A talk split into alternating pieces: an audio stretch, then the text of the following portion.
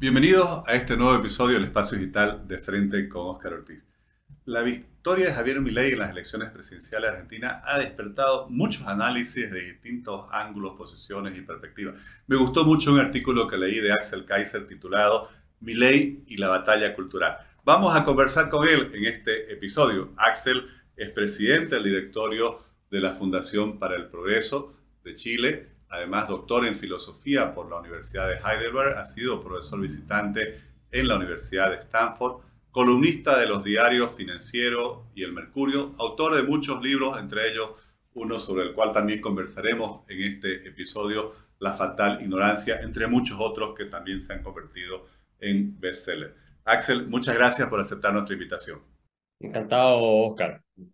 Gracias por la invitación. Recientemente publicaste un artículo que me pareció muy interesante ley y la batalla cultural. Justamente en tu libro La fatal ignorancia, hace muchos años ya hablabas de la importancia de esta batalla cultural. ¿Cuál es tu visión sobre lo que significa en este marco de la disputa de las ideas en nuestra región latinoamericana, lo que el impacto que va a tener o que ya ha tenido la victoria de Javier Milei? Mira, la verdad es que lo que se experimentó en Argentina con Javier Milei es una revolución cultural, lo que yo digo, en el sentido estricto de la palabra, es decir, se está volviendo al origen libertario de la eh, historia nacional en ese país, que fue la que permitió que Argentina fuera el país más rico del mundo, con las ideas liberales clásicas, libertarias, si tú quieres, de Juan Bautista Alberdi, padre principal de la Constitución de 1853, bajo la cual Argentina llega a ser tan próspera. Y, es el concepto eh, original de revolución, es el retorno al punto de origen. El concepto de revolución que después se pasa a la ciencia política o a la política y se entiende como algo más bien de destrucción para crear un orden completamente nuevo, en realidad proviene de la astronomía y se refería a la órbita ¿no? que circulan los, astros para volver a su punto originario, la revolución de los astros. Bueno, entonces Argentina está tratando de volver a ese inicio de eh, ideas libertarias, pero eso no puede ocurrir si es que el peronismo no es destrozado o por lo menos reemplazado de la esfera pública y de la manera de pensar de al menos la mayoría de los argentinos. Y entonces tú necesitas un cambio de mentalidad, ¿no? Que permita que se cristalicen mejores instituciones y que sean sostenibles en el tiempo, porque las ideas preceden al cambio institucional. Y eso Perón lo tenía clarísimo. Perón funda la Escuela Superior de Peronista, ¿no es cierto?, el año 51. Y él declara, donde hacía clase también, que es la función de esta institución, era unificar a la masa con la doctrina peronista y crear apóstoles de esta ideología para que trasciendan el tiempo, ¿no? Y defina lo que va a ser el futuro del país en términos políticos, institucionales, económicos. Y eso te habla de que la izquierda los colectivistas en general, siempre han entendido el rol de las ideas y de la cultura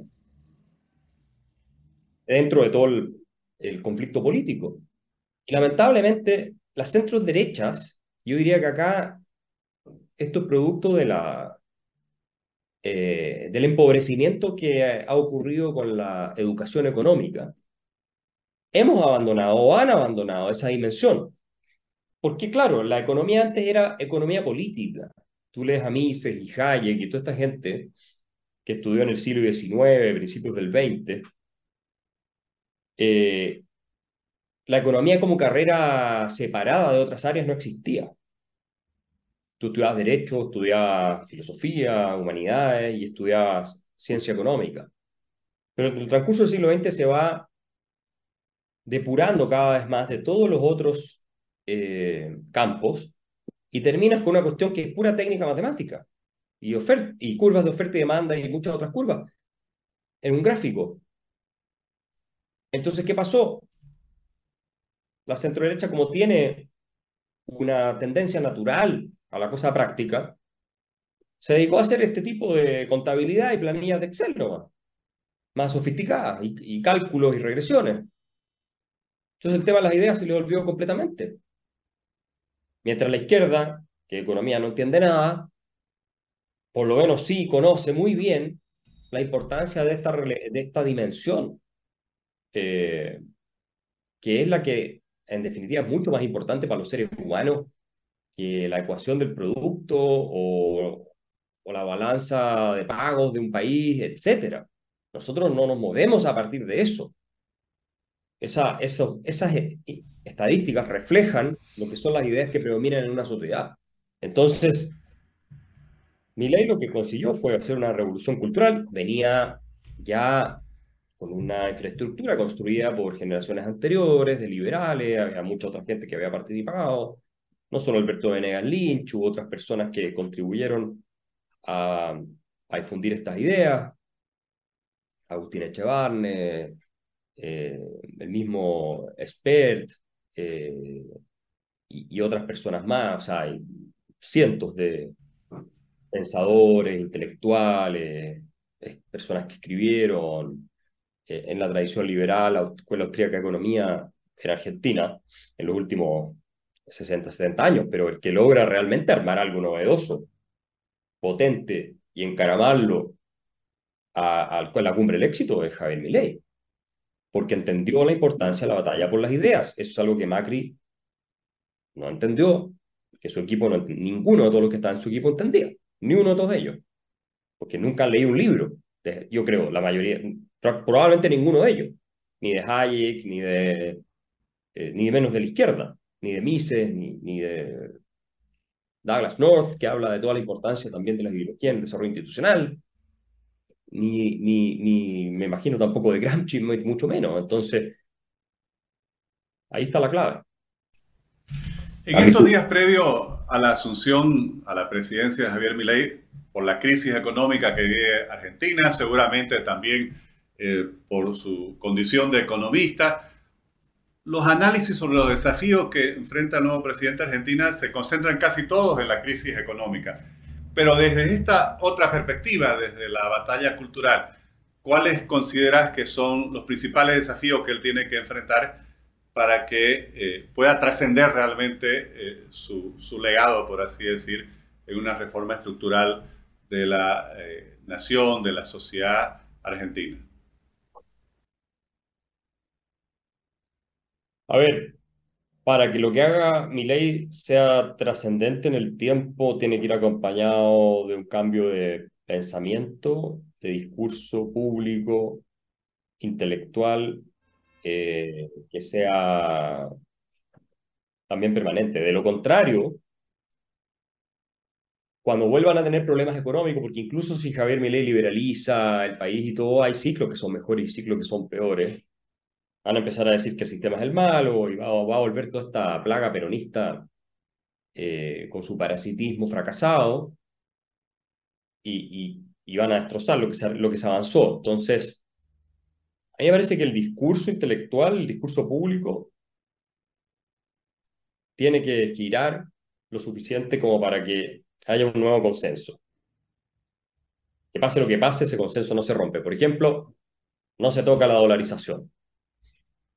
Eh, yo creo que eso va a estar. Si se dolariza, eso va a estar. Pero la gente no va a querer volver al peso, eh, como pasó en Ecuador. Eh, por ejemplo, que no se puede cerrar de nuevo la economía. Si es que liberalizan la, el libre comercio, realmente lo, lo aplican y celebran acuerdos de apertura con otros países. Ese tipo de cosas. la importancia de la propiedad privada, todo eso. Y sacarse ese nacionalismo estúpido de que la industria nacional, de que entonces hay que apoyarla, eh, eso es puro fascismo. Y eso tiene que estirpárselo de su, eh, de su mente los argentinos. Porque es un esquema para robar, para robarle a los consumidores, que son finalmente eh, los que sufren las peores consecuencias de estos acuerdos entre la clase política y la clase industrial. Entonces, ese tipo de cosas va a haber que trabajarla a nivel ideológico. No porque llegó mi ley al gobierno se terminó ese desafío. Está recién empezando ese desafío. Y, ahora va a ser más difícil incluso, porque va a haber cosas que le van a culpar a él y a su idea. va a ser más difícil todavía defenderla. Hay que seguir. Y en estos países, muchas sociedades eh, latinoamericanas, han habido partidos casi hegemónicos, en el caso de Argentina el peronismo, que prácticamente llevan 80, en algunos casos incluso hasta 100 años, eh, sembrando en la cultura social las ideas del estatismo y del populismo. Hemos visto en la, actual elección en Argentina, eh, incluso el candidato del gobierno que estaba a cargo de la economía y que había ocasionado aún una mayor devaluación y aún una mayor inflación, llegó a sacar 36% en la primera vuelta, cuatro puntos más y podría haber ganado en primera vuelta. ¿Qué significa esto? ¿Qué, cómo es posible realmente eh, lo que vos llamabas desplazar, por ejemplo, esta cultura populista y estatista? ¿Qué, ¿Qué, hay que hacer para lograrlo? Ahora depende bastante no solo del discurso, sino de que las reformas de mi ley se puedan imponer y los argentinos vean los resultados.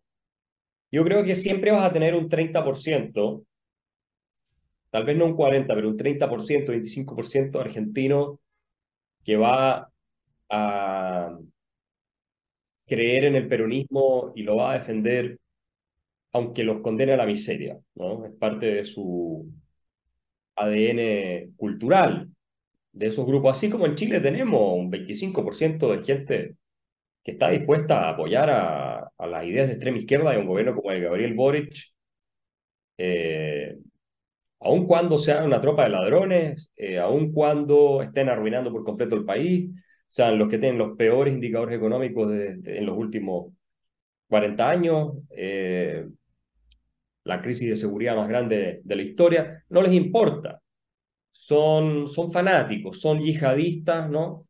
De, del colectivismo y del estatismo, del socialismo. Esa, esas personas no las va a poder convencer.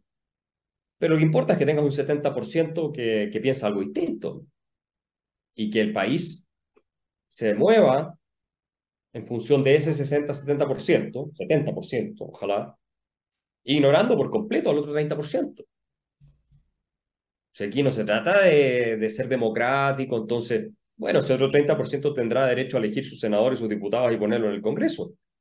Pero lo que no podemos hacer, los que no queremos ver a nuestros países arruinados, sumidos en la pobreza, en la miseria, en el, en el hambre incluso, la delincuencia, la criminalidad, el terrorismo, y todas esas cosas, y controlados por, por mafias, es simplemente no ceder un centímetro hacia los grupos dentro de la población y de las élites que buscan convertir nuestros países en, en esos desastres. No puedes concederle un centímetro porque son finalmente fenómenos de carácter sociológico, ¿no es cierto? Y tienen mucho que ver con agendas de puro poder, nada más, en el caso de las élites. Y, y en el caso de la base, más un tema ideológico que motiva, galvaniza, ¿no? Y que si tienen la oportunidad y se hacen del poder, ya hemos visto lo que hacen. Lo hacen en Venezuela, lo han hecho en Cuba, lo han hecho en Nicaragua, lo han hecho en Argentina, que lo han destrozado completamente. Eh, lo hicieron en Chile en el pasado, cuando llegó Salvador Allende al poder. Terminaron por destruirlo todo. Cada vez que llegan estos grupos de criminales, porque muchas, la verdad es que son, varios de ellos son criminales, pasa lo que hemos visto. Eso es lo que tiene que aprender la centro derecha y el resto de, quienes creen en la democracia liberal y el progreso económico. O sea, no puedes cederle un centímetro a los talibanes, digo. O sea, centímetro que le cedes balazo que te meten. Es así de simple. No se puede negociar con talibanes, no se les puede incorporar, ¿cierto?, a, a la discusión de civilizada, porque su naturaleza, lo que los define a ellos, es que están en contra de la vida civilizada. Así como a la izquierda lo que los define es que están en contra de la libertad, ¿cierto? Del mercado, del progreso, de la transparencia, de los límites del Estado, y, y por lo tanto no puedes convivir con ellos. Están en contra de la democracia al final, aunque la usan retóricamente, pero están en contra de la democracia. Si la pueden cerrar, la cierran, definitivamente. Axel, y muchos piensan, bueno, creo que hay consenso entre distintos analistas argentinos que he podido ver de que Milei supo leer, por así decir, dicen ellos, eh, la sensación, el sentimiento que tenía la población, la sociedad argentina frente a la enorme crisis que ha ocasionado toda esta acumulación de años de políticas populistas y estatistas. Obviamente esa crisis ha generado también condiciones que él ha no solo leído, sino aprovechado y ha construido un proyecto con el cual ha ganado. Pero, ¿cómo se podría trasladar esto, esta batalla cultural, por así decir, a otros países que no confrontan quizás situaciones de crisis económica y social como las que sufre la Argentina, o que quienes representan esas políticas eh, populistas y datistas asumen posiciones más moderadas? Pero todos los países tienen problemas graves, Oscar, que aquejan a la ciudadanía y cuya única solución, a mi modo de ver, es la libertad. No hay otra. Chile, por ejemplo, tenemos 10 años en que el crecimiento per cápita no existe. Es casi cero. 0.6 para ser exacto. Una década. La década perdida desde que Bachelet en su segundo gobierno llegó con la idea tercermundista de que había que acabar con el neoliberalismo. Entonces, eh, ¿cómo salimos de esto en Chile? Después de haber subido puesto las empresas, de haber perseguido a los empresarios, de haber regizado todos los mercados, de haber subido las regulaciones. ¿Cómo salimos de eso? Con pura libertad nomás.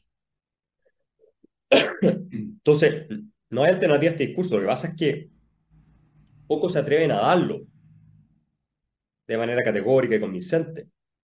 Axel, hace muchos años ya cuando comenzaste a publicar tus primeros libros, entre ellos La Fatal Ignorancia, ya vos alertabas sobre cómo lo que llamabas los complejos de la derecha, la falta de convicciones para defender los éxitos del modelo eh, democrático y de economía de mercado, de esa combinación de libertades políticas y libertades económicas, iba a provocar que después las fuerzas adversas a ese modelo pudieran derrumbarlo.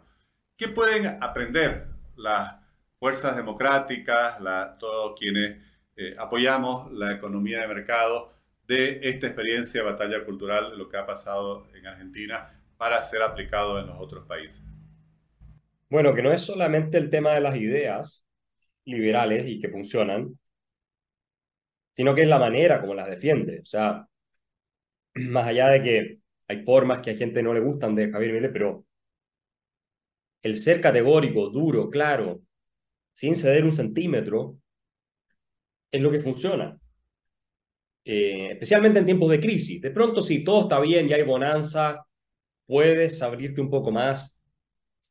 Pero si estás en una época de crisis o te encaminas hacia allá, tienes que ser categórico, con coraje. Yo lo he hecho así en Chile y tengo cientos de miles de seguidores y en otros países de América Latina. O sea, no ceder en los principios, nunca ceder en los principios. Eso jamás. De pronto uno puede ser más inclusivo, más, más abierto. Digo, cuando estás en momentos de crisis, eso eh, no es tan viable como cuando estás en momentos de bonanza o de estabilidad, pero los principios tienes que defenderlos siempre. Porque además, aun cuando estés en una posición minoritaria, si vas perdiendo el debate, en algún minuto llegan los otros al poder, y como se aplican los otros principios opuestos a los liberales, en, en, en, algún tiempo van a destruir el país o lo van a llevar por un mal camino, entonces tú vas a quedar reivindicado. Pero si tú te cambias y adoptas los otros principios del adversario, como lo hizo la centro-derecha en Chile, entonces, ¿qué credibilidad tienes después? Es más difícil mucho más difícil. Por eso, los principios hay que defenderlos. Y hay que lograr que la gente adhiera a ellos y los ve como algo natural.